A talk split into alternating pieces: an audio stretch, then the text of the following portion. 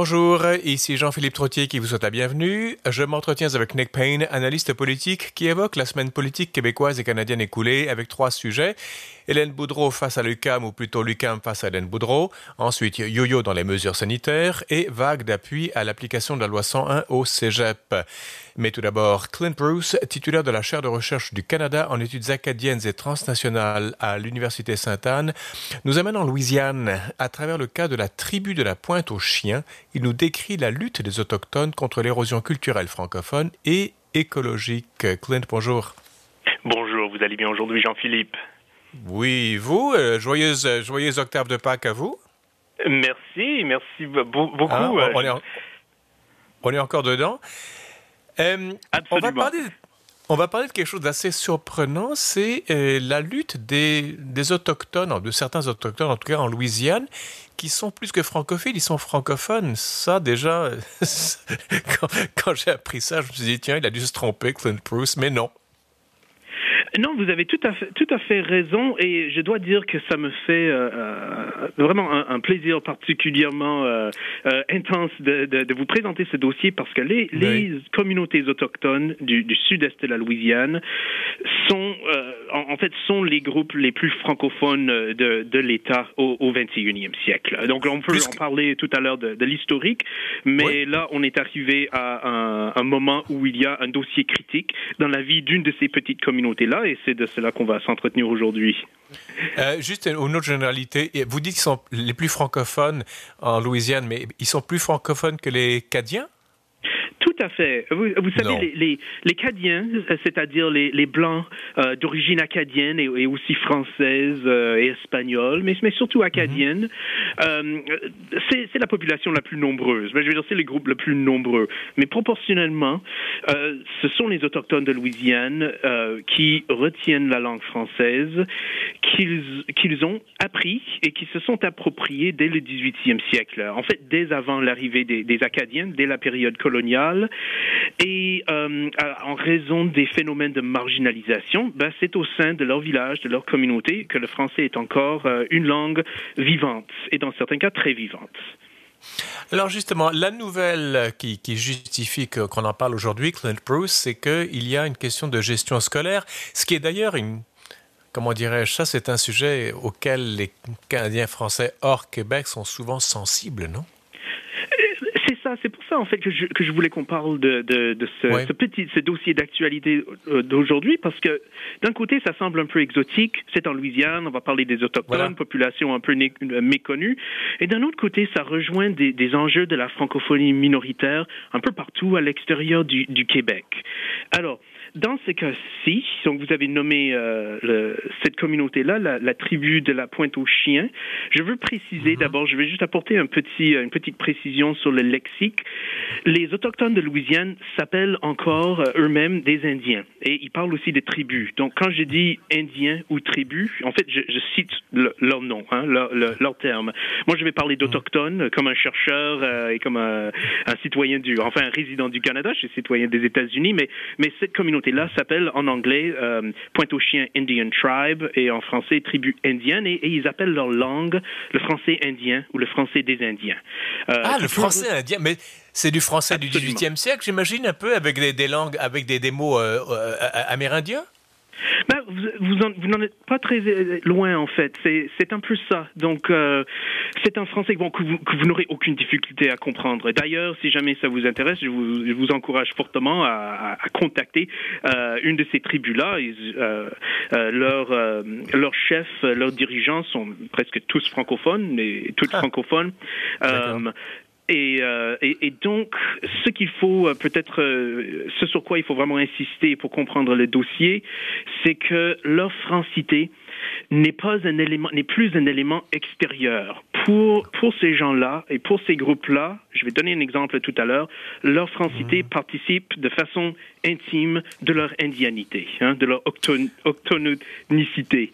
Euh, et euh, donc, je vous donne un exemple. Quand vous allez, si vous voulez visiter le site web de la tribu de la Pointe aux Chiens, vous allez d'abord voir à la page d'accueil, sur la page d'accueil, euh, une présentation bilingue. Bon, après, c'est tout en anglais. Et là, vous allez voir euh, la page qui présente le comité exécutif, le, conseil tribal. Ben, trois sur quatre dans, dans leur notice biographique, euh, ça précise que leur première langue, c'est Indian French, c'est le français des Indiens. Donc, c'est vraiment un aspect qu'ils mettent de l'avant. Euh, et ça, pour eux, ça n'appartient pas du tout au passé, euh, comme c'est le cas des Cadiens, justement. Pour beaucoup de Cadiens, c'était la langue de leurs parents, c'est la langue de leurs grands-parents. Ils sont fiers de cet héritage-là, mais ce n'est plus très actuel. Ce n'est pas le cas dans ces petites communautés autochtones. C'est drôle, c'est vraiment une gifle contre l'anticolonialisme. Enfin, là, on a un, contre-exemple absolument euh, qui, va contre les thèses communément admises dans les milieux universitaires, non? C'est passionnant. Euh, donc moi j'ai eu comme chercheur plusieurs contacts avec euh, quelques quelques-unes de ces de ces nations. Euh, j'ai traduit un livre d'un historien de la nation Huma qui compte 17 000 membres. C'est c'est le, le c'est la collectivité la plus nombreuse. Et dans les années 90, des des, des des communautés dans des villages un peu plus éloignés ont décidé de faire scission et ont fondé des, des, tribus, c'est le nom encore qu'elles se donnent, euh, mhm. euh, à, part. Et donc la, la, tribu de la Pointe aux Chiens fait partie de ces groupes qui ont des liens de parenté avec la nation Huma, forte, comme j'ai dit, de 17 000 personnes, euh, mais qui ont décidé que, que leur identité, en fait, qui voulait vraiment insister sur l'ancrage territorial dans leur, leur, village de la Pointe aux Chiens, le long du bayou, du bayou Pointe aux Chiens. Et donc, il, il s'agit d'environ 700 euh, personnes. Euh, donc. Euh, et vous parlez du Bayou, on, est à peu près à quoi, quelques, au sud-ouest de la Nouvelle de la Nouvelle-Orléans, vraiment en bordure de la mer. C'est cela. donc on est entre la Nouvelle-Orléans et, euh, et, Lafayette au sud, donc au sud-est de Lafayette euh, et au, sud-ouest de la Nouvelle-Orléans, comme vous l'avez dit, et principalement dans deux paroisses, hein, des, des, comtés dans d'autres États, euh, la, la, paroisse Terrebonne et la paroisse La Fourche, qui sont euh, la proie de l'érosion côtière euh, qui est en cours depuis, depuis un siècle, je dirais, en raison euh, de l'activité industrielle et surtout de l'exploitation pétrolière. et donc, pour faire, pour résumer ceci, parce que tout ceci, on va voir que ce sont autant d'enjeux qui vont jouer dans cette, cette, cette cause scolaire, en raison de l'activité des, des, des, pétrolières qui ont creusé des canaux vraiment partout. Quand vous regardez sur Google Maps, vous voyez vraiment un hachis. Euh, il y a un problème d'intrusion saline, les eaux, l'eau salée qui rentre, qui tue toute la végétation en fait qui, qui tenait la terre. Et mhm. quand moi je visite des gens que je connais dans ces communautés là ils vont souvent me dire à l'extérieur de leur maison vous voyez là et là on voit de l'eau. C'était un champ. Quand j'étais enfant on jouait on jouait dedans. Et maintenant bah tu mets un bateau hein, c'est ça. Donc on est vraiment c'est catastrophique en fait. C'est c'est dramatique. Donc c'est pour ça que je disais en, introduction, euh, ces autochtones de la Louisiane euh, euh, se battent contre l'érosion linguistique, culturelle et l'érosion vraiment géographique, écologique. Je veux dire, les deux combats, je veux dire, sont liés. maintenant, quel, est revenons à la gestion scolaire, parce que c'est vraiment votre nouvelle. Est-ce que d'abord, est-ce que ces autochtones ont la maîtrise de la gestion de leurs écoles ou pas en Louisiane? Donc ah. il s'agit, donc il y a en Louisiane plusieurs nations autochtones qui sont reconnues par le gouvernement fédéral des États-Unis. Hmm. Et il y a des, il y a des groupes francophones là-dedans aussi, mais ce ne sont pas de ces groupes-là qu'on est en train de parler dans cette région-là, euh, en bas des bayous, comme on dit. Ce sont des, des, euh, des collectivités autochtones qui ont été reconnues par l'État de la Louisiane, mais pour diverses raisons, leurs demandes de reconnaissance par le gouvernement fédéral sont prises dans un dédale bureaucratique qui dure depuis une quarantaine d'années. Oh. Euh, donc, ça leur donne une, une, une, certaine reconnaissance, certains services de la part de l'État, mais tout mhm. ce qui, tous les droits qui accompagneraient une reconnaissance fédérale leur échappent pour l'instant. Euh, mhm. Donc, euh, ils ont par exemple des assises territoriales, mais ils n'ont pas une réserve hein, reconnue comme telle avec tout ce que ça, ça comporte, et n'ont mhm. pas non plus la gestion de leurs propres écoles. Alors, dans ce cas-ci, euh, la décision a été annoncée par, euh, le, par le conseil scolaire de la paroisse Terrebonne de fermer une école primaire qui dessert cette communauté-là et dont la population étudiante est autochtone à 70%. Donc c'est une école publique.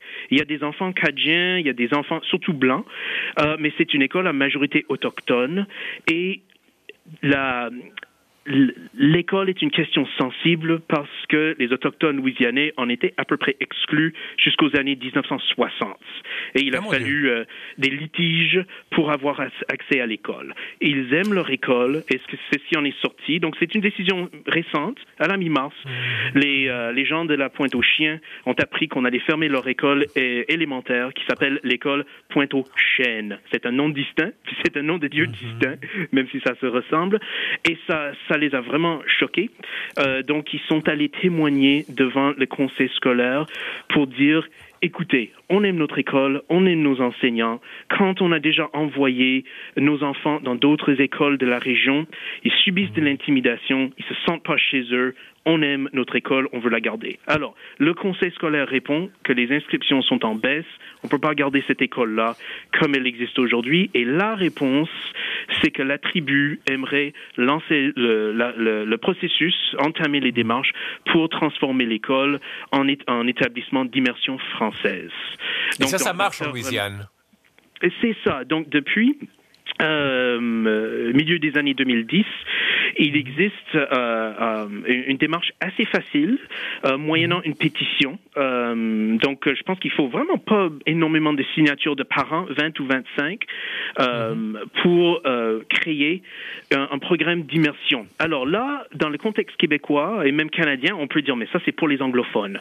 Mais on n'a pas de système scolaire francophone. Alors, ce qui arrive, c'est qu'on a souvent un groupe de familles, de traditions mhm. francophones donc c'était la langue des parents, des grands-parents, qui se disent, bon, le contexte n'est plus propice euh, au maintien du, français comme langue communautaire, mais nous, on tient au français et on sait que c'est un atout dans notre monde euh, moderne du 21e siècle. Alors, on veut que nos enfants euh, conservent la langue, qu'ils puissent la parler avec les aînés de la communauté. Donc, c'est, le mécanisme qu'on a. Et les autochtones de cette communauté-là ont décidé, bon, s'il faut, si l'école ne peut plus exister telle qu'elle existe, ben, on veut la transformer en école d'immersion, donc ils sont en train d'entreprendre cette démarche-là. Et moi, je trouve ça absolument passionnant parce que les autochtones vont être à l'avant-garde de la création d'un programme d'immersion dans cette paroisse-là, la paroisse Terrebonne, qui est vaste et qui a une mhm. population francophone et qui n'a pas d'école de, de langue française. Mais pardonnez-moi, pardonnez Clint Bruce, pourquoi ne pas fusionner avec une autre école? Ils sont pas, il n'y a pas que 700 euh, de, membres de la tribu de, Pointe de, de, la Pointe aux Chiens. Il y a d'autres tribus autour. Ils peuvent pas aller euh, euh, fusionner avec une autre école à côté, envoyer leurs enfants là-bas? Non, ce qui leur est proposé, c'est en fait c'est c'est une fusion avec une autre école, une autre école élémentaire voilà. à, à, majorité blanche. Et plusieurs parents ont déjà envoyer leurs enfants dans cette école-là et pour, une, pour des raisons qui ont parfois été explicites et pour d'autres raisons, je pense, implicites, s'en méfie. Euh, l'école de la pointe de, de l'école pointe aux, aux chênes est relativement performant. Je suis allé voir en fait les, les rapports qu'on peut voir euh, sur les différents sites web et, et donc se méfie d'une fusion scolaire euh, avec un autre établissement. Alors pour les autres petites communautés autochtones, il y en a qui sont un peu trop éloignées, en fait par voie navigable, un peu plus. C'est parfois plus rapide. Euh, donc, il, paraît que ça, c'est pas très pratique. Donc, la fusion qu'il aurait proposée, c'est avec une, euh, avec une école primaire à majorité blanche où ils ont déjà eu des problèmes.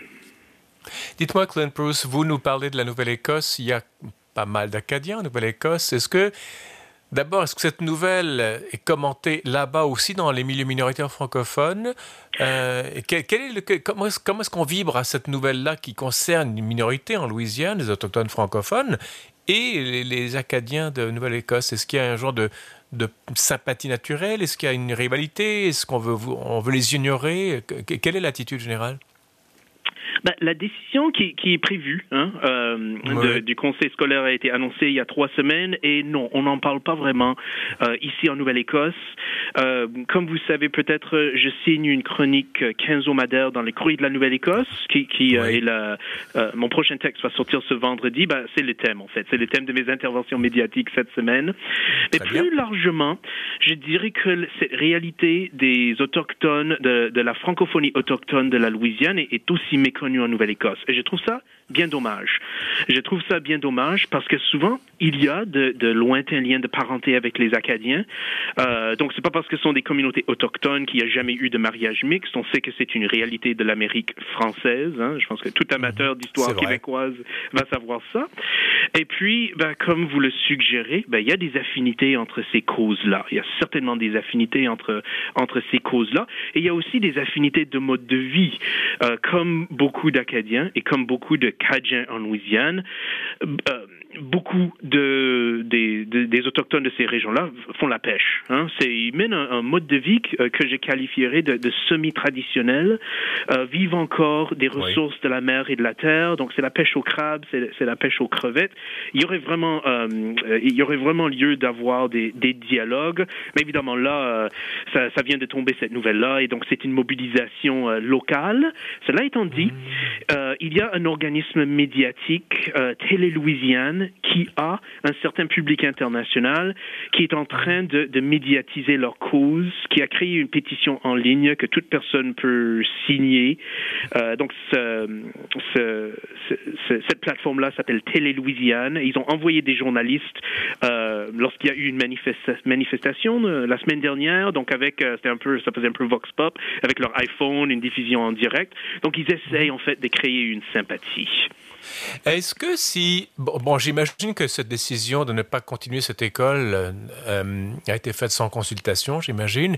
Est-ce que cette nouvelle-là suscite un... Justement, puisqu'on parle de Télé-Louisiane, euh, si jamais cette tribu de la Pointe-aux-Chiens obtient gain de cause, est-ce que cette victoire pourrait servir, là je devance un peu, hein, est-ce que ça pourrait servir de, de modèle pour d'autres luttes dans la région ou dans l'État de la Louisiane? Oh, je crois que oui, absolument, absolument. Euh, ceci est très dommage, mais les, on, on a des, des filières d'immersion euh, dont mmh. certains campus de langue française dans, dans plusieurs paroisses, hein, plusieurs régions. Mais ce ne sont pas toujours les régions les plus, les plus francophones, où on peut facilement croiser des francophones. Pour une raison ou une autre, il y a encore une certaine résistance dans mmh. des, des paroisses où pourtant il y a un pourcentage encore assez impressionnant de, de francophones. Et la paroisse Terrebonne c'en est une. Et donc je pense que ça pourrait justement euh, euh, ouvrir des portes. Et, et encore très malheureusement, parfois, même quand des, des parents des, euh, réussissent à recueillir le nombre de, de signatures euh, requis pour ouvrir euh, un de ces programmes-là, souvent il y a des obstacles en fait. Le conseil scolaire ne veut pas céder, il faut euh, entamer euh, des, des, litiges. C'est vraiment très dommage. C'est vraiment couper la branche sur laquelle on est assis du point de vue culturel. alors là, j'ai regardé des audiences. Donc il y a eu des audiences. Ah oui. Il n'y a pas eu de consultation. Ça c'est vraiment un grand grief. On ne nous a pas consultés. On veut fermer notre école. On n'est pas venu oui. nous parler, au moins pour voir quelles seraient les stratégies, nos idées. Le conseil scolaire a déjà reconnu la tribu de la Pointe aux Chiens. Donc en fait, c'est assez curieux. Le gouvernement fédéral, euh, comme j'ai dit, ne sait pas trop quoi faire avec ces demandes qui, qui émanent de, de, ces collectivités de la Louisiane, mais il y a vraiment une reconnaissance par l'État et même au niveau local. Et dans les audiences, le surintendant des écoles, il, il essaie vraiment de les ménager. Il dit, mm -hmm. on, on, ne veut pas vous enlever euh, votre culture, on ne veut pas vous enlever votre langue française. Et il le dit, j'ai la citation devant moi, mon père était unilingue francophone quand il est entré à l'école. On, partage cette culture-là.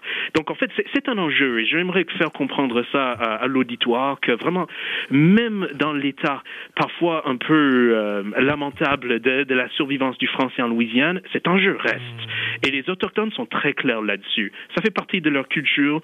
Ils n'ont pas envie de s'assimiler. Ils n'ont pas envie d'être dispersés par, euh, parmi, dans, dans plusieurs écoles. Et avec la question de l'érosion des terres, plusieurs de ces villages-là vont disparaître. Et ils ont également, ils se sont prononcés de façon très claire. On ne veut pas être disséminés. On veut garder notre, notre cohésion. On veut garder notre identité. Et, elle est francophone aussi. C'est vraiment passionnant. Et j'aimerais qu'on puisse revisiter cette question dans des chroniques ultérieures euh, quand on aura l'occasion. Absolument, surtout qu'au Québec, on a tendance à ignorer tout ce qui est euh, francophone perdant ou faible ou menacé à l'extérieur du Québec. On, on, veut avoir notre État, notre indépendance, pour certains en tout cas, euh, et, et, tout ce qui nous rappelle une survivance ou une fragilité, on essaie de l'enfouir, le, de, le, le, le, cacher sous le tapis. Donc j'imagine, vos, j'en suis sûr, vos chroniques mensuelles sont bienvenues. Ça nous montre que le français est une chose qu'il faut vraiment, et ça, on, on, en parle de plus en plus au Québec, parce que le français aussi est menacé oui. ici. Euh, on pointera pas les coupables, mais je veux dire, cette nouvelle-là, et ça montre qu'on n'est pas seul et qu'il y en a qui sont plus mal lotis que nous. Certainement, et, et c'est pour ça, si je, si je peux euh, vous, vous lever mon chapeau, que j'apprécie vraiment l'occasion de que présente cette chronique, d'exposer ces enjeux. Pour moi, il y a, il y a absolument des, des ponts de solidarité qui pourraient se, se bâtir, pas nécessairement d'indigérence, mais vous savez très bien, depuis 50 ans, la francophonie louisianaise a recours euh, aux partenariats internationaux. Les autochtones oui. louisianais ont souvent des relations avec le gouvernement français, euh, mm -hmm. mais, mais pas tellement avec, avec les Canada. Donc, je pense que, comme vous l'avez suggéré tout à l'heure, il y a euh, des ponts qui pourraient être bâtis. Vous êtes un prophète, Clint Bruce. Merci infiniment. Je rappelle que vous êtes titulaire de la chaire de recherche du Canada en études acadiennes et transnationales à l'Université Sainte-Anne. Cette fois-ci, vous nous parlez de la tribu de la Pointe aux Chiens qui se bat pour garder son école primaire. Merci beaucoup. On vous retrouve dans quatre ou cinq semaines. Absolument. Merci beaucoup, Jean-Philippe. Clint. À venir sur les ondes de la radio VM, la semaine politique québécoise et canadienne, on revient après la pause. Restez avec nous.